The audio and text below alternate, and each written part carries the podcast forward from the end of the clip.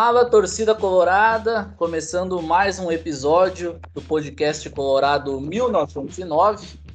Falar de mais uma rodada e o Internacional vencendo, né? Que a gente queria vir aqui falar sobre. O Inter conseguiu aí os três pontos, a gente não estava muito otimista. Os guri até que apostaram, né, numa vitória, eu apostei no empate, que estava se desenhando até os 48 do ah. segundo tempo. Mas aí o Edenilson apareceu ali, fez um gol, tirou da cartola aquele gol, né? Porque ninguém esperava, né? Não tem como imaginar aquele gol. E o Edenilson conseguiu aí trazer a vitória para o Inter, três pontos importantes que colocam o Inter de vez, né? Brigando por uma vaga ali em cima. E já começa a avisar até o G4, né? Porque a pontuação agora caiu. O Inter tem aí 29 pontos com um jogo a menos. Então o Inter aí sonha com uma vaga direta na Libertadores, né? Que seria o que salvaria o ano, né? Mas, para a gente conversar aqui hoje sobre essa vitória e projetar a próxima rodada também em casa contra o Bahia, tem aqui comigo o Diego. Hoje o Ayrton não pôde gravar conosco, mas com certeza aí vai estar escutando o nosso podcast que será lançado essa semana aí. Mas, meu boa noite para ti, Diego. Boa noite, Giovanni, todo mundo que está nos ouvindo. Cara, dois jogos no retorno, seis pontos, né? Ah, o torcedor mais entusiasmado diria campanha ele é campeão, né? Campanha para brigar lá em cima. Mas, infelizmente, a gente tem que lembrar também que foram dois jogos de 1 a 0 mago contra adversários que não vêm, não, passam por um bom momento, né? O esporte não passa por um bom momento desde 2008, na verdade, né? Essa parte. E o, o Fortaleza não ganha seis jogos embora tenha feito um bom jogo no, no Beira-Rio, né? Foi um bom jogo de futebol. É, é, acho que os dois times tiveram boas oportunidades, oportunidades criadas. Mas o Fortaleza jogou mais bola que o Inter. E embora nós tenha, eu e o Ayrton tenhamos acertado o palpite, eu acho que o teu palpite foi mais preciso no, no que diz respeito a como foi o jogo. Porque foi um jogo que o Inter sofreu bastante. O Fortaleza dominou as ações, teve mais chances de gol. E a gente acabou, eu acho que achando a vitória um pouco também na, na malandragem, na experiência, talvez até na camisa, porque o Fortaleza dormiu no último, no, no, nos últimos minutos de jogo, né? Aquele lateral ali, os jogadores do Fortaleza deram uma desligada e o Inter, na velocidade ali do Yuri e do Edenilson, fez o gol, assim. Agora, uma vitória fundamental, né? A gente tem que comemorar. É, o futebol ainda tá um pouco limitado, mas vindo os pontos, é, a gente pelo menos pode ter esperança com um pouquinho mais de perspectiva, porque dá para almejar o G4, né? É, como tu falou, eu acho que o futebol ainda a gente está devendo, mas a pontuação tá vindo, né? São seis pontos aí em dois, nos últimos dois jogos. E o que a gente projetava, né? Uma sequência positiva para nos colocar de vez, né? Na briga aí pela, pela Libertadores, que o Inter parecia que ia e daí não ia. E a gente discutiu isso aqui no podcast.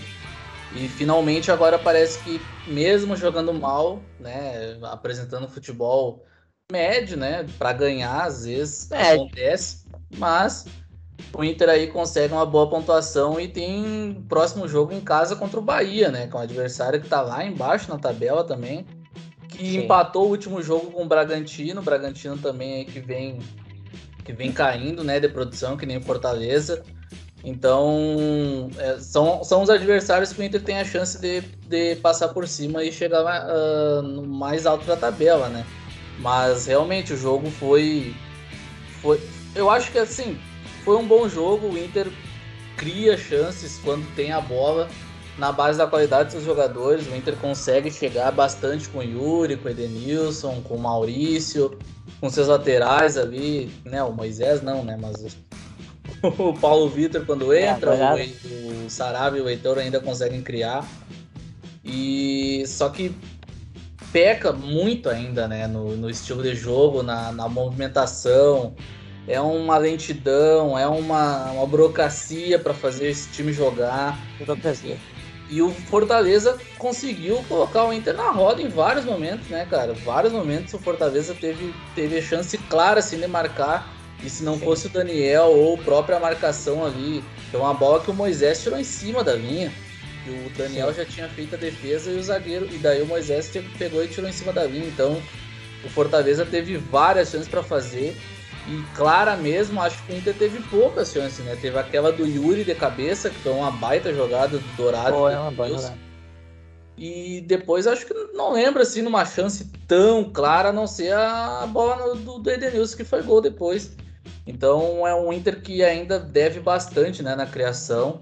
E eu acho que o Aguirre precisa, de uma vez, uh, cons consiga ajeitar isso, porque daqui a pouco a gente pega times melhores e a gente tem um dia uh, que a gente não tenha tanta sorte, a gente vai acabar sofrendo, né, cara? E essa vitória realmente caiu do céu, porque foi um jogo que tinha tudo para o Inter né, estacionar de novo na pontuação, na tabela. E, bah, graças a Deus, né, o Inter conseguiu achar esse gol com o Edenilson e na malandragem, que nem tu falou, porque aos 48 minutos uma defesa tomar um gol daqueles de lateral, não tem cabimento, é, cara. Não tem. Eu acho que, é, o... que os caras foram muito putos, assim, pra, voltando para casa depois desse gol aí, tá louco.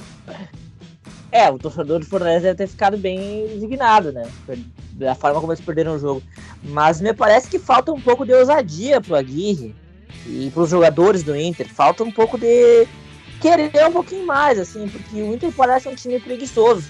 É um time que tá razoavelmente organizado, né? Um time que tá com um certo padrão de jogo, fecha bem os espaços, se defende é, se não me engano, são sete jogos sem perder. Né? Tem levado poucos gols, embora nesse jogo com Fortaleza não dá para dizer que o Inter não sofreu um gol por mérito da defesa. Fortaleza teve pelo menos duas chances de definição cara a cara com o Daniel, né? Então aí não é mérito da defesa do Inter, aí é um pouco de sorte e mérito do Daniel, né? Que defendeu e a outra que os jogadores do Fortaleza perderam.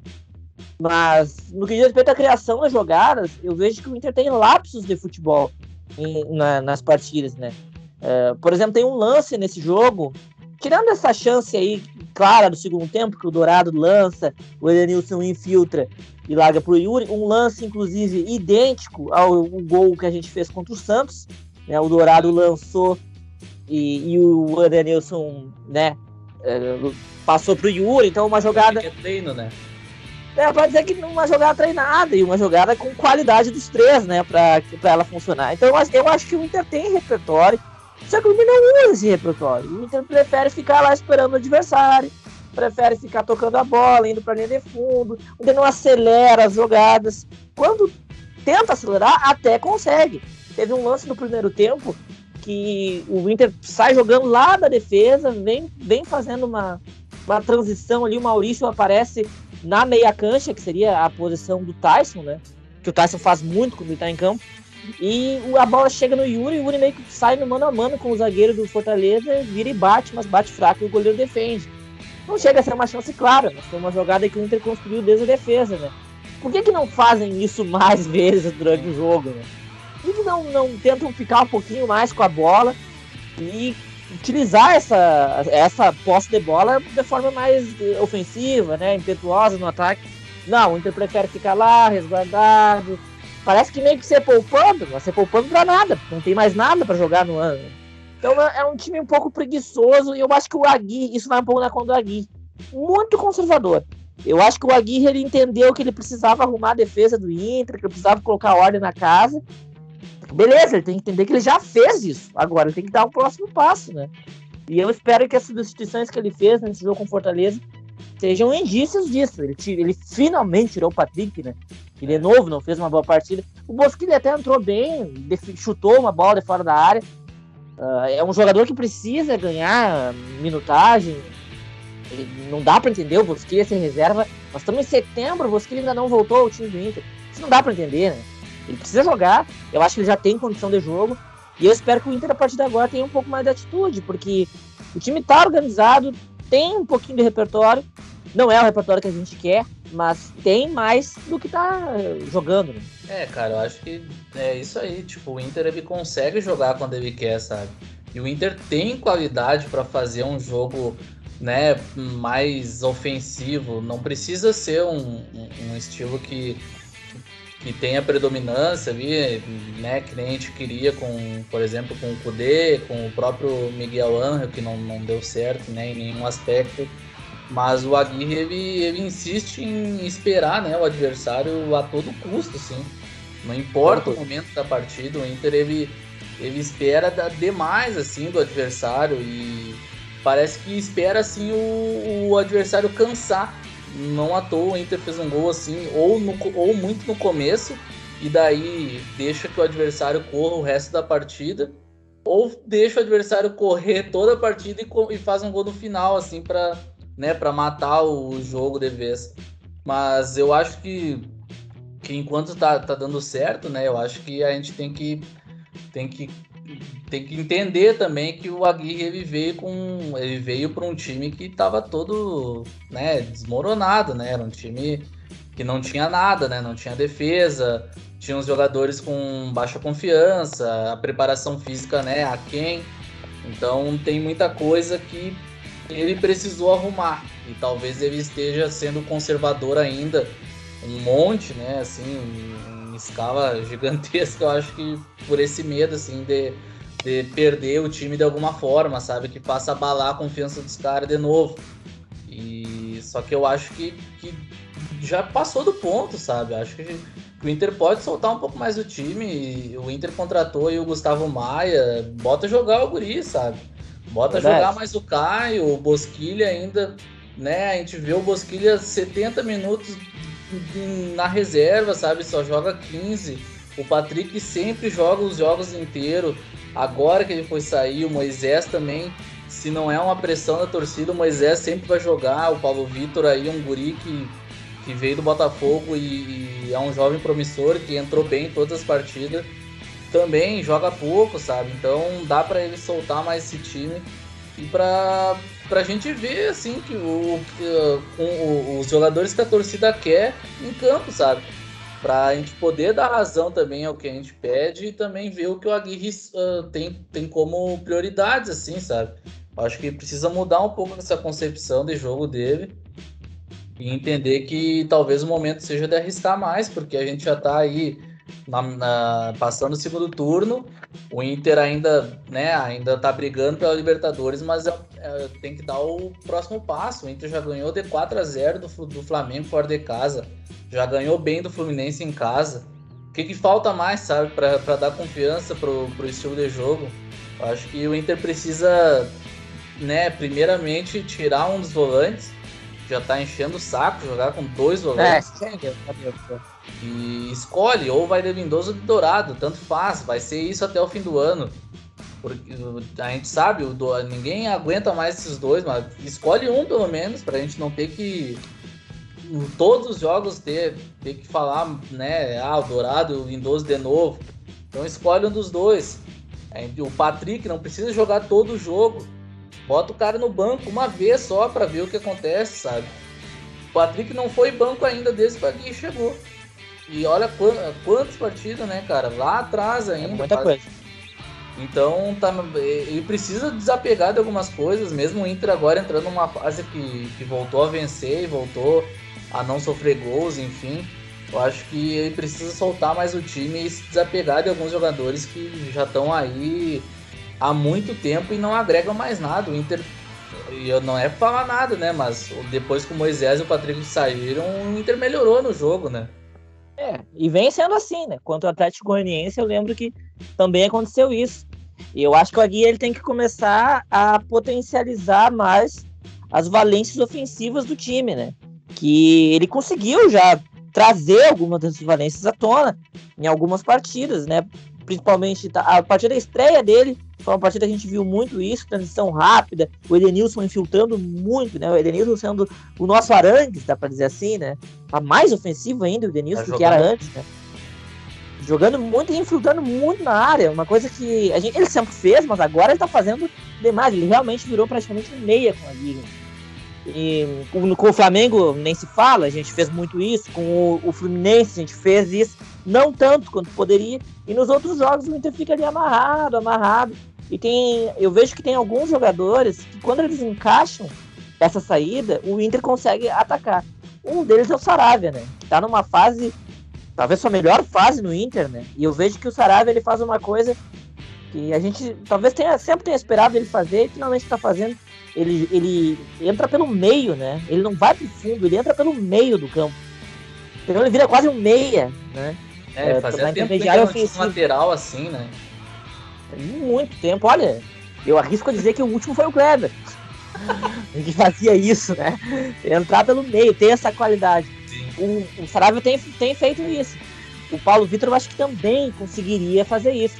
Então, se o Aguirre conseguir enxergar isso e potencializar isso, colocando o Paulo Vitor para jogar, o Inter ganha uma, uma característica de armação das jogadas, de, de ofensividade, né? Que é essa infiltração dos laterais ali pelo meio de campo. Vira praticamente uns volantes, uns meias, né? Outro jogador que eu, eu vejo que potencializa o ataque do Inter muitas vezes é o Maurício. O Maurício é um cara que acelera o jogo do Inter. Eu lembro no jogo contra o Atlético Goianiense ele entrou, ele acelerou muitas jogadas, ele pega e larga. Ele é o contrário do Patrick. Ele pega, olha para frente e larga. Larga para o lado, larga para frente, conduz, procura alguma coisa para frente. É o contrário do Patrick. O Patrick pega, vai pro campo, né, vira as costas pro jogo e, e faz ali aquele, aquele lance dele. É só o que ele faz. Então o Maurício é um cara que merece também esse espaço. A gente tem falado isso também. Quando é que a gente vai ver o Maurício e o Tyson juntos, né? São jogadores que têm essa característica de acelerar jogadas, de combinar jogadas. O Maurício já mostrou que consegue jogar pelo lado. Com o Miguel Angel, acho que o melhor momento dele foi jogando pelo lado. Então, é. por que não, né? Ele tá hora de enxergar essas qualidades ofensivas do Inter e utilizar. Porque termos defensivos não tem muito mais o que fazer. A gente já tem, ah, já achou um goleiro, que era um problema, né? A nossa zaga não vai mudar, né? É o Cuesta do Mendes. Não tem muito mistério. Né? O primeiro volante, como tu falou, infelizmente, vai ser um desses dois, não tem o que fazer. Então não tem muito, não tem muito mistério na defesa, sabe? Não tem muito o que discutir. Agora tem que saber potencializar esse ataque. Eu, eu acho, hoje eu gostaria de ver esse trio de. Bosquilha, Maurício e Tyson. Eu quero ver esses três jogando.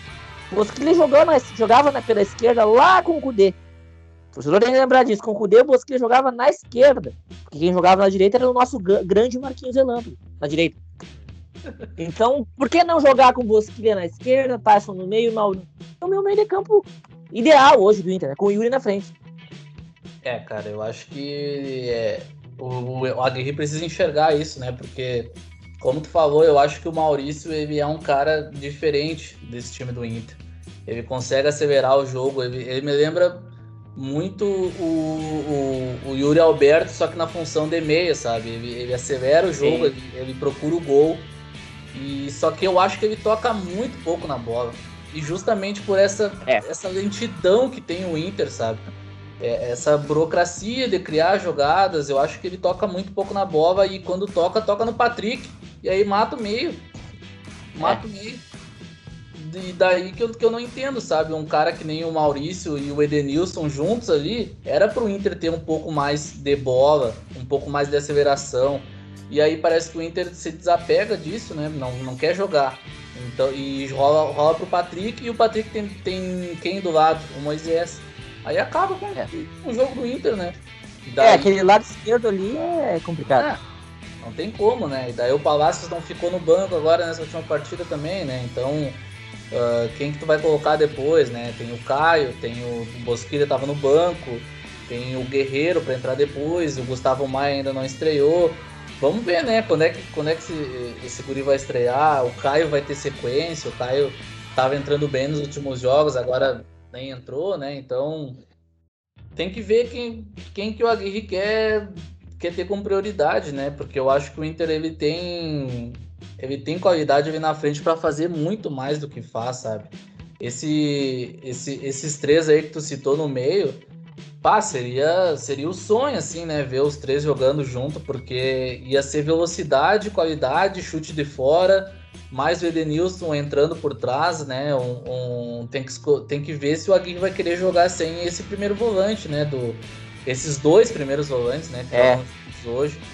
Então, bah, eu acho muito difícil ver os três jogando junto, mas seria assim ideal para mim até para a temporada do ano que vem, sabe? Jogar Sim. com esse meio de campo mais o Edenilson, né? E daí o ano que vem, não sei se o Johnny ou uma contratação, né? A gente falou aqui de contratar, né, um cara mais mais encorpado, né? Trazer um Enzo é. Pérez da vida. Mas eu vejo que esse meio aí traria bons frutos, sabe? Eu acho que é um, que, é um meio campo jovem, primeiro de tudo, né? E que tem uma, uma certa qualidade já e já estão jogando, né? Estão no elenco há um bom tempo, né? Não, eu arrisco dizer um meio de campo que tem Edenilson, Tyson, Maurício, Bosquilha e Yuri, contando que o Yuri vai fazer a temporada 2022 dele no Inter. Se ele não fizer, aí é outros 500.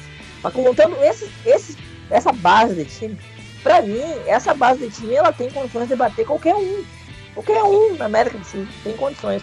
Esse time bem treinado, em boas condições, é um, é um time com qualidade para bater qualquer um, sabe? Aqui, né, vão jogar quando? Vão ter sequência? Eu acho que é, é o momento da, da direção do Inter, e eu acho que a torcida já está pensando nisso, está muito atento em qual é a, quais são os objetivos do Aguirre, né? Qual é a ousadia do Aguirre? O que, que ele está pensando? Porque eu tenho medo nesse apego dele nessa, nesses dois volantões aí, né? Porque me parece que ele tem com ele que ele acertou o time do Inter quando ele colocou o Dourado Lindoso. Né? Por causa que contra o Flamengo ele colocou, o time fez aquela grande situação e desde então ele tem jogado sempre com esses dois. Mas é verdade que o Inter não tem eh, rendido muito com esses dois em campo. Né? Tirando o jogo com o Flamengo, que foi um caso à parte, os outros jogos o Inter não rende com esses dois. Não, não ataca, fica muito dependente né, da, do adversário oferecer chances para o Inter. Se o adversário não oferece chances, não sai nada, como foi com o Atlético Goianiense, por exemplo, que é um time que falha pouco, vamos dizer assim, entrega pouco espaço para o adversário. Então, eu tenho muito medo desse apego do Aguirre, porque eu já falei aqui, eu falo isso todo o programa, eu não quero Dourado Lindoso no, no ano que vem, né? Ah, chega, né? Chega disso aí. Chega, chega. Ah, é muita, é muita sequência desses caras juntos aí, tá louco? A gente vai fazer aí quantas temporadas com, com Dourado e Lindoso, né, cara? Mas é. Nós vamos pra quarta. Ah, tá louco. Ah, não tem porquê mais. Coisa. Não tem porquê. Mas vamos ver, né, como é que tá a nossa tabela agora, porque o Inter aí tem um jogo a menos, como eu tinha falado no começo do programa, e tá em sétimo lugar. Em sexto tá o Corinthians com 30, o Inter tem 29. O Bragantino, que é o jogo a menos que o Inter tem, uh, tem 33. E o Fortaleza também, direto, agora estacionou em 33, né? E o Fortaleza é um caso à parte, né? Porque não ganha seis jogos e tá em quarto lugar ainda. Então, o nível do Brasileirão esse ano tá muito fraco, né, cara? Porque a gente pega aqui o, no, o décimo lugar tem 27 pontos, só 4 pontos acima da zona de rebaixamento. É um. É. Tá bem complicado essa tabela, né, cara? Muito embolado, muito embolado. Eu lembro que quando começou a gente falava que, tava, que era um campeonato muito difícil, estava tudo muito disputado, principalmente naquele momento ali que Fortaleza, Bragantino e Atlético Paranaense é, meio que dispararam para disputar a vaga na Libertadores. E eu falei aqui, eu vou lembrar, o ouvinte, eu falei aqui, não sei se esses times se mantêm lá em cima. É. E o que nós estamos vendo é agora, na virada do segundo turno, o Atlético Paranaense já foi, né? Já tá foi. mais na disputa. E o Bragantino e o Fortaleza estão se arrastando ali. Eles estão ali meio por osmose, porque ninguém tirou eles ainda, porque eles não têm mais pontuado para se manter naquela posição. Então, na verdade, hoje o Campeonato Brasileiro tem três times que pontuam, seja onde eles jogam, eles pontuam, que é o Flamengo, o Atlético Paranaense, o, o Atlético Mineiro e o Palmeiras, e o resto é meio que uma briga de foice no escuro, né? Qualquer um pode vencer qualquer jogo entre o quarto e o décimo nono. É, tirando é a Chapecoense. Literalmente isso. Tirando a Chapecoense, é. O resto pode acontecer qualquer coisa. Tanto que a gente viu aí o Corinthians empatando com o América Mineiro em casa. E não foi lá um resultado muito surpreendente. Não foi. E o Corinthians buscou empate, né? Buscou um empate ainda. O Corinthians que fez essas contratações aí e tal. Mas, convenhamos, não vai acertar o time esse ano. Eu vejo que hoje o Inter tá no bloco, no segundo bloco, vamos dizer assim, da tabela, que seria o Fortaleza, o Bragantino, o Corinthians e o Inter. Entre esses quatro times, o Inter é o melhor time desses quatro. Sim.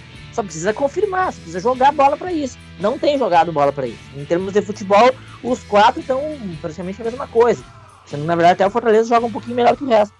Mas eu acho que está completamente aberto. E aí é que eu falo, a ousadia do Aguirre. Eu espero que a comissão do Inter enxergue isso, sabe? Gente, esse quarto lugar tá para nós sabe? O Inter tem totais condições de ser o primeiro dos mortais ali do, do, do, Campeonato Brasileiro, né? O primeiro fora do Big Three ali do Brasil hoje. Tem todas as condições de ser o Inter. Ainda mais de considerar que o Grêmio tá fora da disputa, o São Paulo tá fora da disputa. Exatamente. Então, cara, sobrou o Inter. Tem que buscar essa vaga. E faz toda a diferença. Faz toda a diferença do mundo pegar uma vaga direta. É, cara, e é a chance de desgarrar, né? Porque agora a gente tá na segunda rodada do segundo turno. Como tu falou, o Grêmio não tá disputando, tem outro campeonato. O São Paulo, né, tá cambaleando, ganha uma, perde três, empata duas. É. Não creio que vai disputar São Paulo. O Santos também é a mesma coisa, trocou de técnico recentemente aí, tá numa, numa draga. O... quebra o olho, hein? Exatamente, também. O, o Fluminense é um time que a gente não sabe, né? Uma hora ganha, faz um jogo épico, outra hora perde, não sabe como. Então vai ser, como tu falou, vai ser esses quatro times.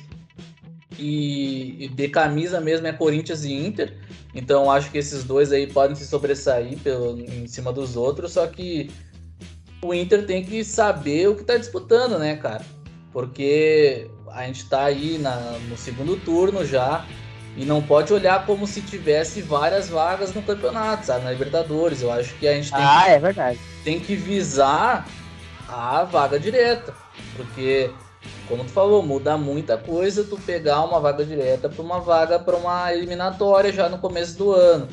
E a gente já viu isso aí, em, vários outros times brasileiros já caíram na, na eliminatórias e começa muito cedo, não tem tempo de treinar, ganha menos dinheiro, enfim, um monte é. de coisa. Eu acho que, como eu tinha falado já, a gente tinha discutido nos outros, nos outros programas, esse ano o Inter vai disputar, vai estar tá no campeonato até o fim, né, cara? Porque tem essas vagas aí intermináveis para Libertadores que vai fazer o Inter pelo menos buscar uma vaga dessas aí. Só que ninguém quer isso aí, né, cara? Uma vaga aí de. Pega essa vaga aí, sabe? Tipo, é tanta é. coisa que, que vai sobrar uma, sabe? Então o Inter tem que visar o G4 e é a chance de desgarrar, né? Porque os outros times eles estão em baixa mas daqui a pouco, sei lá, dá uma liga aí, ganha 3, 4 jogos seguidos e tá lá em cima já, né? Porque a pontuação tá muito baixa, tá tirando os três ali de cima.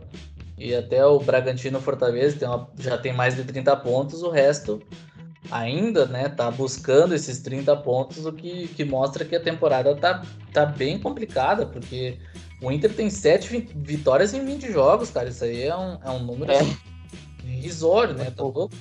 É, é uma campanha muito fraca ainda, né?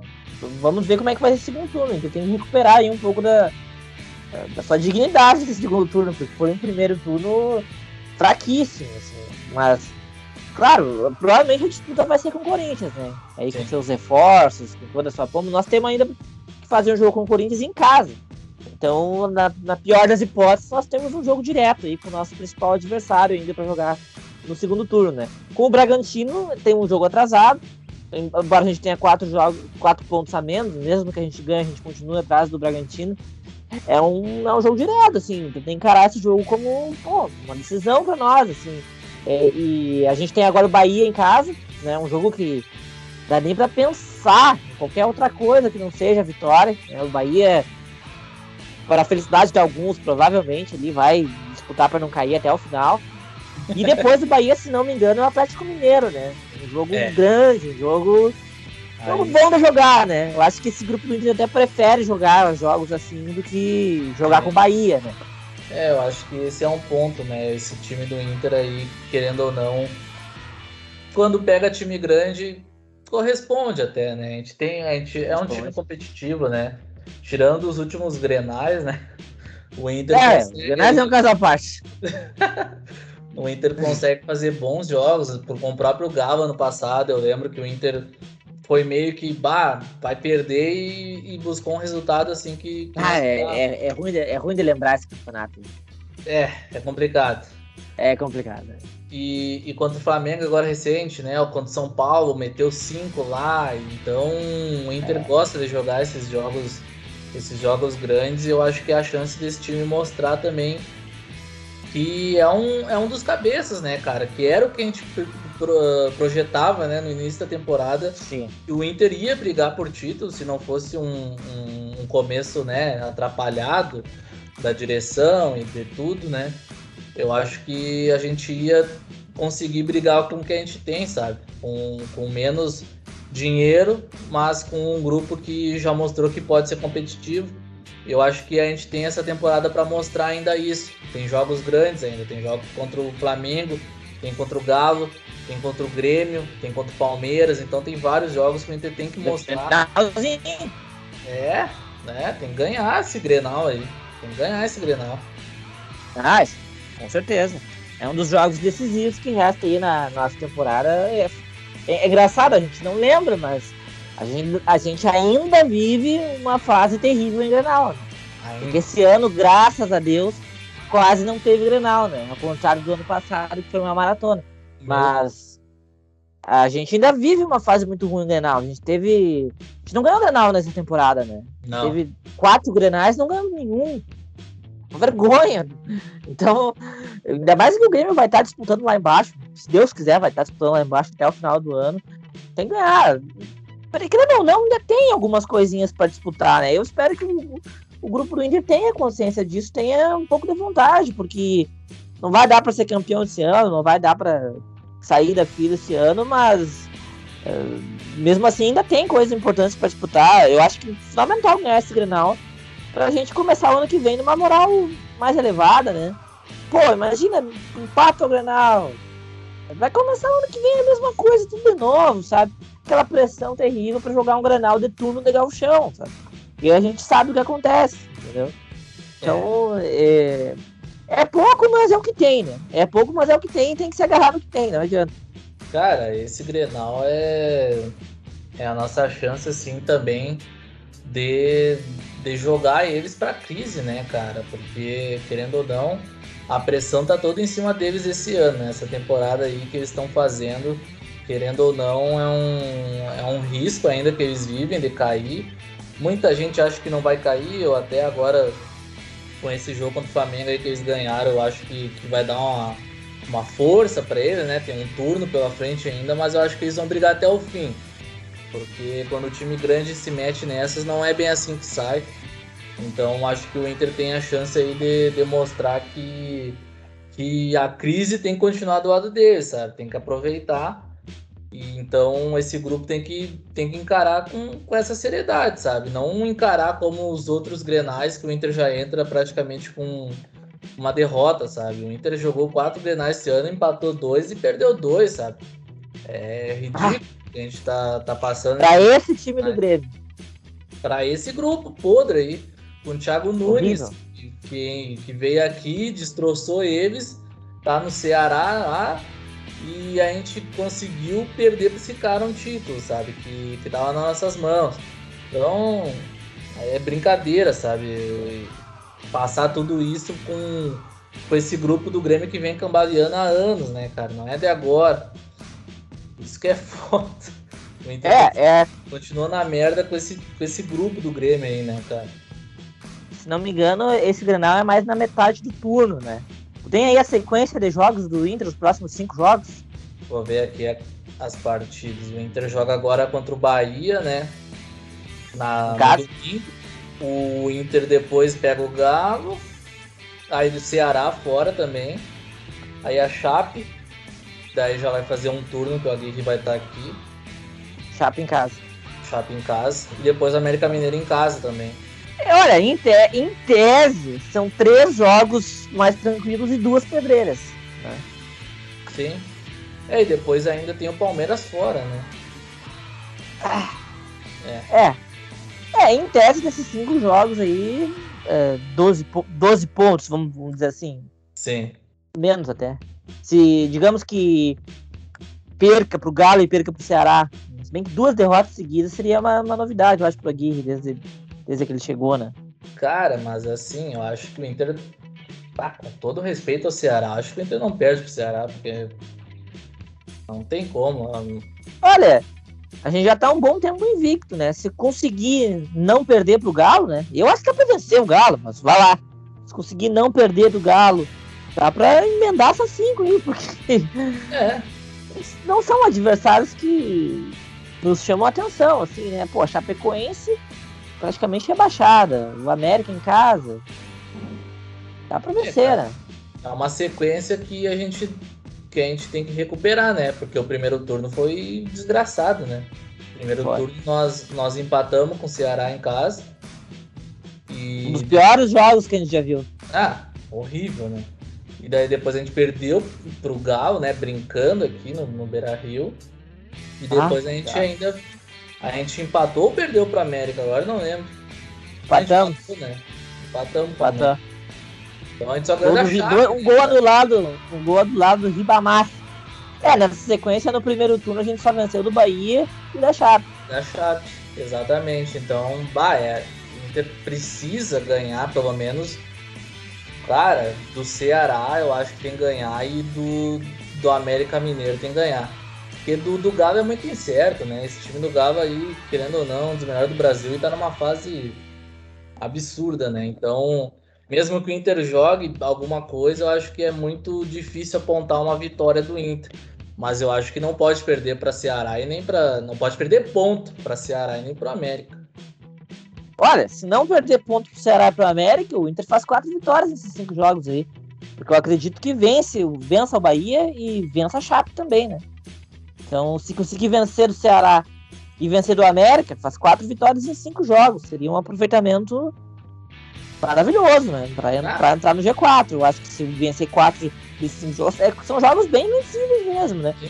A gente não sabe ainda como é que tá o Ceará agora com, com o Thiago Nunes, né? Ele, ele jogou, como é que foi nessa rodada? O Ceará ganhou? O Ceará, ele. Cara, acho que não ganhou, não. Não ver. jogou? Não jogou. O Ceará empatou 0x0 com o Santos. Ah! Jogo morto. E assim, cara, ano passado o Inter jogando, não tava jogando, não tava numa fase boa, né? Tipo, tava. Eu lembro que venceu duas e daí chegou contra o Ceará e emendou a terceira seguida, eu acho que. Quando, foi, quando foi a sequência ali do, do Abel. É. O Inter ganhou, tipo, com tranquilidade, assim, né? É, eles nos pressionaram bastante, mas o Inter deu, foi um jogo. É. Eu lembro que no. Foi, eu lembro que. Fala. No, no primeiro tempo o Ceará fez. chutou na trave, nas bolas, assim.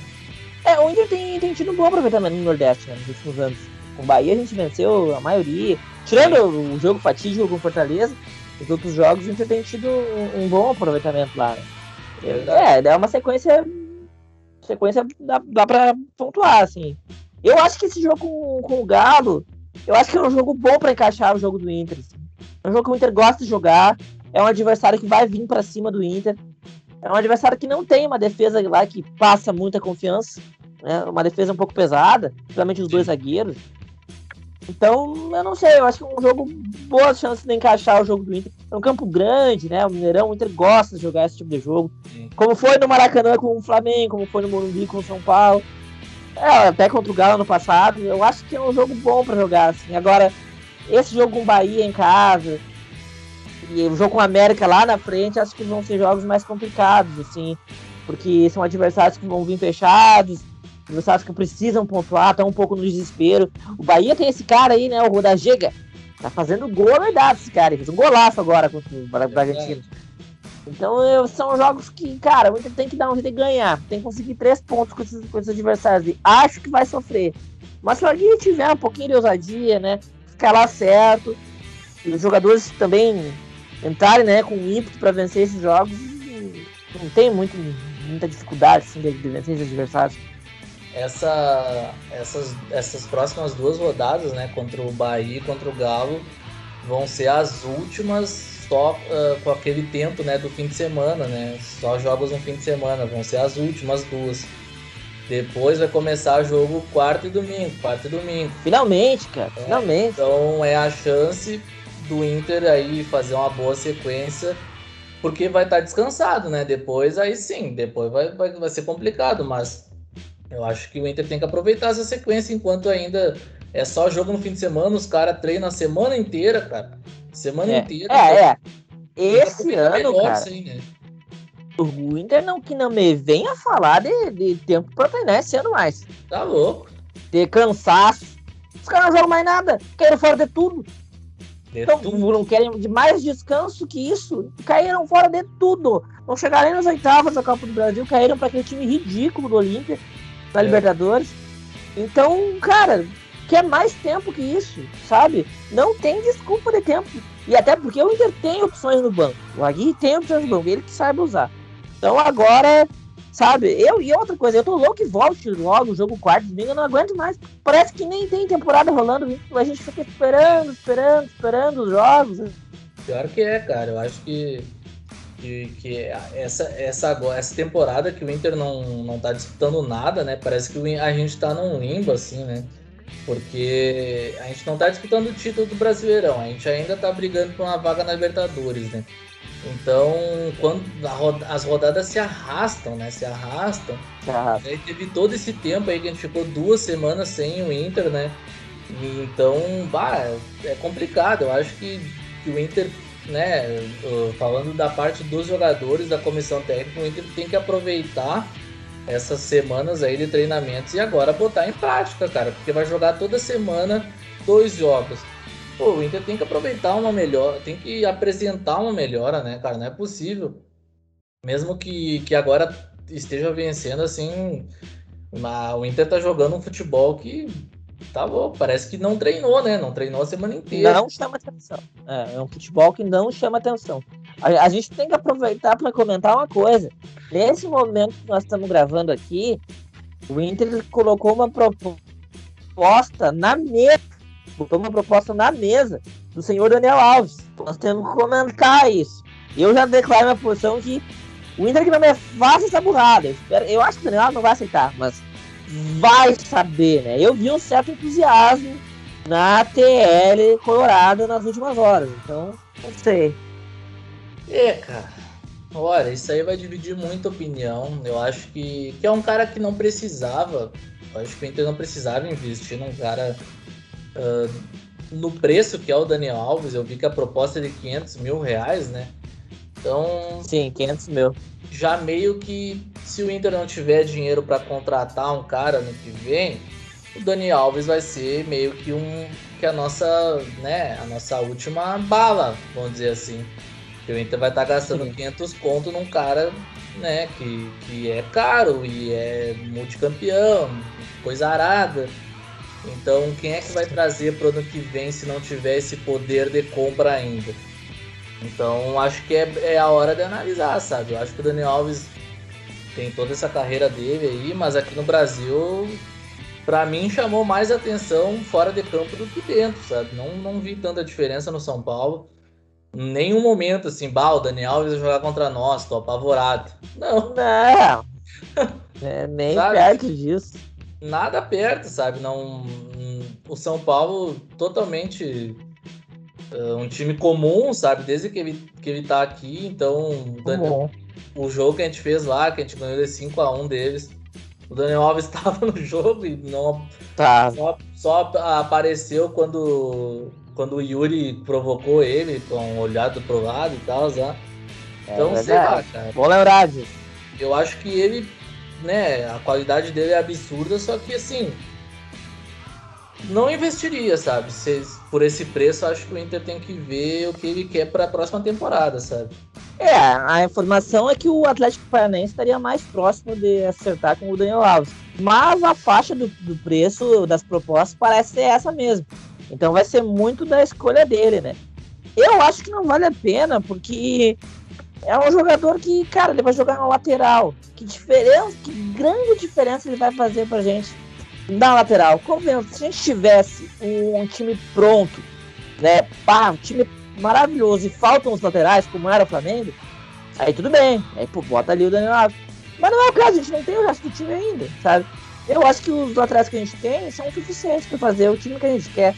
Tirando o lateral esquerdo, né? O, o Moisés, mas na direita tem o Sarabia, eu não gosto muito do Heitor. Mas ele é um menino da base, ele não é um jogador caro, ele tem espaço para crescer, ele é reserva, então ele quebra o galho. Não tem porquê. Agora, vai trazer ele para jogar no meio. Cara, no meio a gente tem um monte de opções. Além do Maurício e do Bosquilha que a gente mencionou aqui, o Caio joga por ali. E tem o Palácios, né? O Palácios que tá se tornando aí, infelizmente, o nosso novo Sarrafiore, né? Até batendo na, na, na, madeira aqui, mas Palácio está se tornando o nosso novo Sarrafiore, ele não ganha oportunidades. O Sarrafiore em 2019, inclusive, fez uma temporada é, com mais oportunidades, mais jogos, mais gols, mais assistências que o Palácio está fazendo esse ano. É, e mesmo assim, o Sarrafiore não vingou depois. Então, eu não sei o que, que o Inter quer. Eu acho que por esse preço aí, o Inter tem que investir no volante. Tem que pagar 500, 600 num volante, no primeiro volante, para ser o titular do Inter por anos. Agora, um lateral, um meia que vai de 39 anos, vai jogar um ano no máximo, em alto nível, não tem porquê. É, cara, a única coisa que eu tava pensando aqui enquanto tu tava falando, e até tu citou ele, é, ela é o, a questão do Saravia, né? porque ele é um cara que o Inter não vai conseguir comprar, eu acho. Que o Porto pede a compra dele, né, no final do empréstimo, que seria 31 milhões de reais. Então, Carinho. se tu for ver como uma reposição, eu acho que vale a pena. Pelo, pela questão até do salário do Sarabia, que não é barato. A gente sabe que tá. é que é da a casa dos 400 mil, né? Que é essa informação que, que circula, né? Eu acho que se for ver por esse lado, beleza, porque é um lateral que não tem contrato com ninguém, o Inter só pagaria o salário. Só que eu Sim. acho que, que aí tem que, teria que ver. Será que será, não vale a pena comprar o Saravia, fazer um, um, sei lá, arrumar alguma coisa com o Porto? O Inter vendeu dois caras pro Porto já agora. Sei lá, sabe? Tipo, que facilita. O Porto quer mais, é, o Inter deu dois guri que podem dar super certo lá, sabe? E eles venderem por bilhões. a gente sabe como é que, é que é o Porto lá, sempre vende os caras. E então, sei lá, daqui a pouco teria que fazer. Será, vão desistir do Sarabia assim? Daí beleza. Mas eu acho que o Sarabia é um cara que ainda acrescenta bastante ao Inter, sabe? Eu acho que o Inter é, devia é, tem, fazer uma força. Tem a compra do Bruno Mendes ainda para fazer, né? Ei, então, vai ter que desembolsar um dinheirinho, né? Ah, o, é. o Mendes é quanto? É 13 milhões, né? Não, não tem ideia. E tem outra coisa, você tá esquecendo uma coisa. Teoricamente, teoricamente, trouxeram o nosso vovô garoto, nosso vovô sub-40, Gabriel Mercado, para ser o substituto do Serasa, mas pra direita. É. Então, em tese, nós já temos esse substituto no elenco, que seria o Gabriel Mercado. Agora, o Gabriel Mercado vai desempenhar na lateral direita. Me preocupa com essa idade do Inter, né? É o que a gente falou no programa passado, né? O Inter parece que ele, ele só consegue pensar dessa forma. Ou ele traz veteranos consagrados, caros, que vão jogar um ano no máximo no Inter, ou ele traz meninos de 18 anos. Tem que achar o meio tempo, tem que buscar jogadores de 24, 25, 26 anos, jogadores maduros, prontos, sabe? E com o mercado na América do Sul, tem que buscar esse tipo de jogador. Se você vai gastar mais para pagar no mercado, no Daniel Alves, no Guerreiro, então traz um cara mais jovem, né? Ah, esse negócio aí com o Gabriel Mercado que eles fizeram, na hora que eles fizeram, a gente até achou uma boa, né? Um jogador consagrado aí, campeão, uma liderança.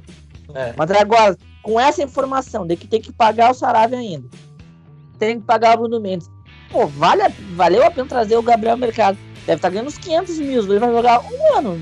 Não vai jogar muito mais do que um ano. Depois de um ano vai ter que buscar alguém de novo. É, então, bom, mas em tese, pelo menos, eu acho que. em tese não vai precisar trazer o Daniel Alves por causa disso. Tem o Gabriel Mercado ali para ser o lateral direito de 2022. Nosso vovô, garoto. É, já 40. É, cara, é que o Inter ele ele passava por aquele momento ainda de que a gente precisava achar zagueiro, né? O Inter tava desesperado por, por defensor e o Saravia ainda passava por uma recuperação física, o, o Moleda ainda estava quebrado, agora que tá voltando, então tinha os guris... Só 2022, Moleda. Pois é, pois é. E, e aí o Bruno Mendes chegou com aquela incerteza, vai dar certo? Daí já buscaram o mercado, né? Então eu foi, foi um negócio que a gente entendeu, sabe? Só que agora, com, vendo que o Bruno Mendes deu super certo, daí, bah. É. Aí a gente vê, bah, não, talvez não precisasse do Gabriel Mercado. Só que, só que na época eu achei bom porque o Inter se reforçou na, na zaga e a gente não sabia que o Bruno Mendes ia dar tão certo assim, né, cara? Hoje o Bruno Mendes é o nosso melhor zagueiro, assim, tipo. Sim, disparado. Disparado, disparado. Ele, ele arrumou a defesa. Aquele primeiro jogo que ele fez como lateral não diz nada sobre o que, que é o Bruno Mendes, não. porque foi um jogo totalmente atípico. Então, acho que a, a gente tem essa, essa, essa desculpa, assim, sabe? A, a, diretoria, no caso, né? Eles buscaram porque na época não tinha essa certeza no Bruno Mendes. Por isso que buscaram dois caras, né? Dois nomes. Mas eu acho que, que vendo para a temporada que vem, o Inter teria que buscar mais um lateral mesmo assim, né? Porque. É, e... Pode falar. Não, e aquela, é aquela coisa do, da falta de planejamento, né? Os negócios de desespero do Inter. É. Em 2020, chegou um momento que se lesionou um monte de atacante, o Inter não tinha ninguém, foi fazer aquele jogo com o Palmeiras lá com Marcos Guilherme e Sarrafiori. Aí o que aconteceu? Trouxeram Leandro Fernandes e Abel Hernandes. Não é? Aí depois tinha um monte de atacante. Tinha Yuri, tinha Galhardo, tinha Guerreiro, tinha Abel Hernandes, tinha Leandro Fernandes. Aí mandaram o Abel Hernandes e Leandro Fernandes embora. Aí, mano, sabe? Mano, ficou Galhardo, Yuri, Guerreiro. Então é uma falta de planejamento, sabe? As coisas vão acontecendo e a direção vai meio que tomando as decisões de acordo com o momento. O momento vai mudando e o Inter acaba não tendo um elenco sólido, sabe? O meu sonho é o Inter ter uma temporada planejada. Ó, Sim. esses meses aqui a gente vai fazer as contratações e esse vai ser o grupo do ano. Não interessa o que aconteça, esse vai ser o grupo do ano. Se acontecer emergência, a gente busca na base. Alguma coisa assim, sabe? De novo, esse ano, o ano passado foi com a zaga, esse ano foi com o ataque, esse ano foi com a zaga, né? Aconteceu justamente isso que tu falou. O, o Lucas Ribeiro deu bug no cérebro, né? Parou de, de funcionar o homem, não ia nem mais andar. O Zé Gabriel, mesma coisa, né? Inclusive o Zé Gabriel, ou por onde anda o Zé Gabriel, né? Nunca mais entrou, nem em campo. É, será que nada. era pra tanto assim? O homem não entra nem nada, não é, nem cinco minutinhos, nada do Zé Gabriel. Mas enfim, pararam de jogar. Aí ficou só o Cuesta, tiveram que trazer o Bruno Mendes, trouxeram o Gabriel Mercado, agora trouxeram o Kaique Rocha. Então, são, sabe, o, Inter tem que aprender a ser planejado também. Agora já tá aí o Gabriel Mercado, então pelo menos que não façam isso com lateral. Eu acho que não tem necessidade de trazer o, o Daniel Alves, né? Mas a proposta na mesa dele, né? Tipo, ele decide vir, seja lá por quê, e aí já era, não tem que torcer pro Daniel Alves, né? É. E tem mais é, essa, essa, esse post que ele fez no Instagram, né? Que ele postou lá uma legenda com um chapolin colorado. Daí já foi. então o que que, que que o Inter tá aprontando, né? Será que esse cara Olha, é Isso aí é o Tyson no ouvido dele. É, pode ser, né? De repente. E outra coisa que a gente não pode se esquecer é daquela famosa foto dele com o nosso Edemilson no banco da seleção brasileira, hein? Então ali houve uma química. Já ligou aqui, ó. Já ah, ligou. Ah, acho que não. Fechou. Aquela foto ali bombou. Credo.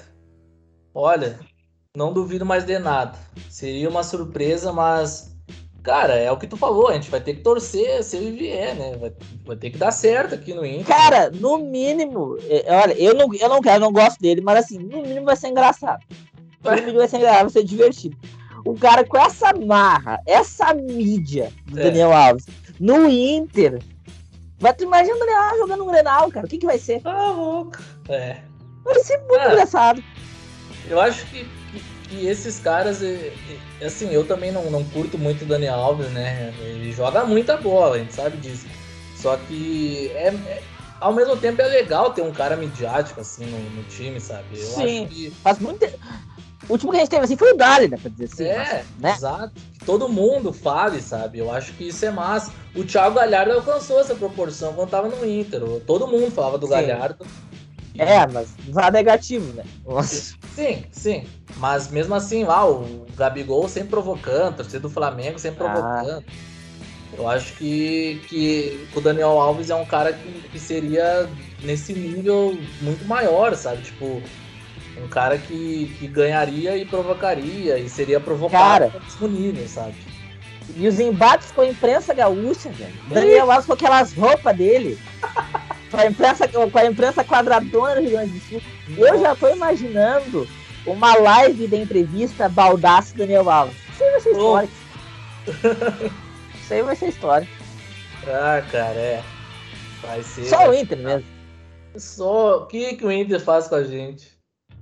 Aí que tu imagina o Daniel está lá, né? Para, ele recebe na posse do Atlético Paranaense, do Santos, do Fluminense do Inter, todo respeito aos outros três, né? No momento, hoje, 2021, quem é que tem perspectiva de alguma coisa?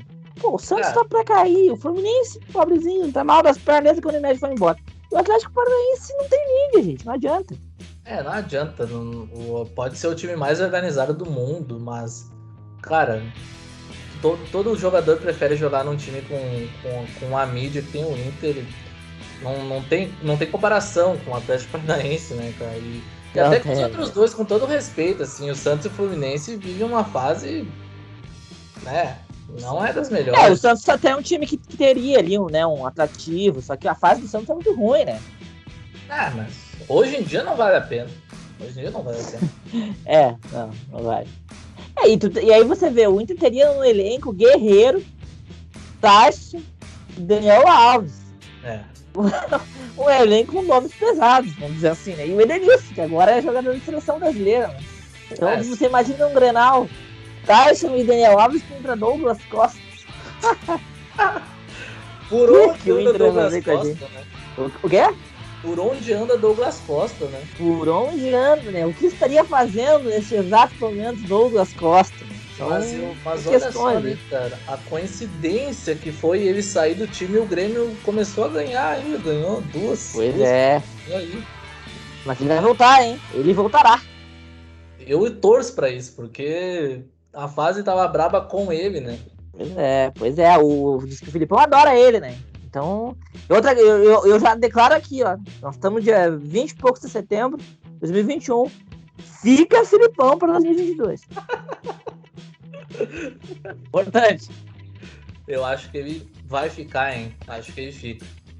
Vai, não se enganar, ah, porque salvou o time e tal. Vem, viu? Foi mais um é. ano.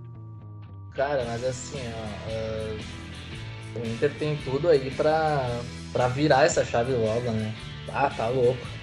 Esse time do Grêmio aí não tem cabimento ficar tantos anos ganhando da gente aí, então, pelo amor de Deus, né, cara, aceitar pra um Filipão velho, um idosinho já, não sabe mais o que é futebol. É, passou da hora, né? Passou da hora. Na verdade, eu acho que, infelizmente, a grande virada tinha que ter sido dada na temporada 2020, né? É. a gente teve ali uma oportunidade que a gente não vai esquecer. Mas o ah. Inter tem que se recuperar disso. Tem que se recuperar disso e. Vai ser o ano que vem, né? Esse ano, no máximo, a gente consegue ficar numa melhor colocação que eles. E mesmo que a gente fique, vai ter aquela eterna discussão, né? Quem teve o ano melhor? Quem ah. conseguiu a vaga na Libertadores ou quem ganhou o Campeonato Gaúcho? É a nossa, nossa aldeia, né? Pior que vai ter essa pergunta, né, cara? É brabo, né? É brabo. É. Enquanto o time lá disputou o rebaixamento o ano inteiro, o Inter lá em cima e ainda vão ter a coragem de perguntar quem fez um melhor ano, né? Mas, beleza. Beleza. É, é o tipo de discussão também que... gente falando, não, porque o ano mais decepcionante foi o do Inter. Ah, sim. sim. É, é o tipo de discussão também não vale a, não leva a lugar nenhum, porque os dois fizeram um ano Sim. decepcionante, né? Um ano irrelevante. Ninguém vai lembrar de 2021. Infelizmente a gente vai lembrar, na verdade, né? Mas é. mais por causa de 2020. É, eu só queria, antes da gente encerrar e fazer os nossos palpites também pro próximo jogo, só queria dizer que eu estava em Porto Alegre nesse fim de semana e eu notei uma coisa maravilhosa, que é que não existe torcedor do Grêmio em Porto Alegre. Eu não, não ah, sei o que aconteceu, que, que a cada 30 pessoas que eu passava, 25 era a camisa do Inter, 4 do Grêmio e uma era um cara do Brasil de Pelotas. Assim, uma torcedor do Grêmio, esquece. Não, Por onde anda? Eles estão se escondendo, né? Olha, eu te digo que eu fui no, no, centro, as últimas duas vezes que eu fui no centro de Santa Maria, não vi nenhuma, nenhuma camiseta, né? Mas é aquela coisa, né? A barra que nunca abandona. Então, é, é isso. Mais um matarão. Setembro. Jamais no matarão. Estamos em setembro. E não, há, não, não, não temos é, registro né, de torcedores do saudoso tricolor. Né. É, faz parte, né? Faz parte. Na hora boa eles somem, né? Daí não existe mais aquela gurizada, né? Futebolzinho. Ah, é verdade. Bem que... Se bem que na, na, na arena do Grêmio lá, nem na hora boa tá lutando. Mas isso aí é outro que... É, mas vamos dar nossos palpites aqui de próximo jogo. Entre Bahia, 4 da tarde. Tipo, 4 da tarde, vou até conferir de novo aqui. Não, não é Finalmente, sim, 4 da tarde. Finalmente, finalmente. 4 da tarde, Inter e Bahia. Eu acho que. Cara, eu não lembro o último jogo que o Inter jogou às 4 horas da tarde no domingo.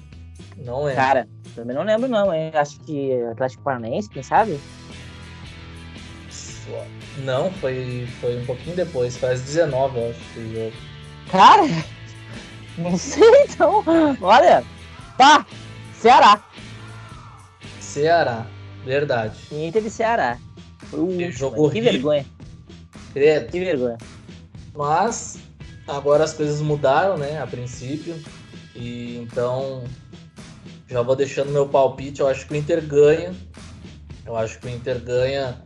Não vai ser um jogo fácil, não vai ser um jogo que o Inter vai ganhar com facilidade. Mas eu acredito que o Inter consiga apresentar um futebol melhor que apresentou nos últimos dois jogos. Pela confiança das últimas duas partidas aí que o Inter venceu, pela volta do Tyson e também porque o Inter joga em casa e voltou a, a mandar em casa, né? O Inter não estava ganhando em casa, agora já ganhou do Fluminense e ganhou também agora do Fortaleza. Então confirma assim, né, que, que pelo menos voltou aos trilhos. Acho que, que o Inter faz um, um jogo ok e vence por 2 a 0 Acho que o Inter não, não, não vai fazer um jogo que a gente sonha aqui, mas que vai vencer, sabe? Vai, vai ser aquele típico jogo que o Inter vai, vai, vai prevalecer. Bom, eu faço meus votos que assim seja também. É, eu acho que vai ser um jogo que o Inter vai sofrer um pouquinho, mas é, eu acho que tá na hora do Inter jogar um pouquinho mais. Teve tempo para treinar, já ganhou confiança, tá pontuando, não tem mais desculpa para continuar com esse futebol preguiçoso, medíocre que o Inter tá apresentando. Então, eu vou apostar num 2 a 1 com certa dose de sofrimento, porque o time do Bahia vai complicar o jogo, vai jogar muito fechado, vai amarrar o jogo. O Inter tem dificuldade com adversários assim. Mas se o Inter realmente apresentar um pouquinho mais de futebol, vai conseguir ganhar. Então, 2x1, 2x1, Inter. Pô, pô, importante vai ser os três pontos no fim. Aí quem sabe o Inter possa entrar no G6, né? Já, né? Então vai ser um, um jogo assim que o Inter tem que entrar, bah, comendo a grama, né, cara? Porque é um jogo decisivo, né? Pro- E finalmente às quatro da tarde no domingo, né? É, Nossa, senhora, tá brabo. Tá, esses, esses horários desse ano, assim, ó, é um pior que o outro, né? 21, é 22, é 19. e- Não, pra mim a dose foi segunda-feira. Segunda-feira, 8 e meia da noite. Ah. Aí é, aí quer me matar. Aí quer me matar. Ah, aí é, é foda, né? É foda. Segunda já é brabo. Aí tu tem que assistir um jogo brabo. É, entre esportes na Ilha do Retiro. Querido, é, parabéns, CBF. Parabéns. Mas, vambora, né? O programinha aí rendeu. Hoje sem o nosso ilustre Ayrton Viana, mas com muita, como, como sempre, com muita informação, com muita opinião. Próximo episódio aí no ar, provavelmente amanhã, quarta-feira. Hoje a gente tá gravando aqui na terça, dia 21. Amanhã já tem episódio novo. Agora tá rolando aí a Libertadores, né? Então vamos aí dar, dar uma secada no Galo. Eu odeio o Galo, então espero que o Galo perca. Odiamos, odiamos. E bora pra cima, vamos pra mais uma rodada Inter e Bahia no domingo. Espero que o Inter vença e que a gente volte aqui pra falar de uma vitória, né? Porque mesmo o Inter jogando mal, é bom voltar aqui pra reclamar, mas do Inter vencendo pelo menos, né? Reclamar o Inter com os Certeza. três pontos. Certeza. Essa, essa é a moral. Sempre corneteando, Sempre, mas apoiando. sempre. Só não dá pra cornetear quando for um 4x0, aí não tem o que fazer. Não, Mas- não dá. Bora lá então, valeu Diego, mais o programa aí. Uma boa noite, torcida colorada. Até o próximo programa.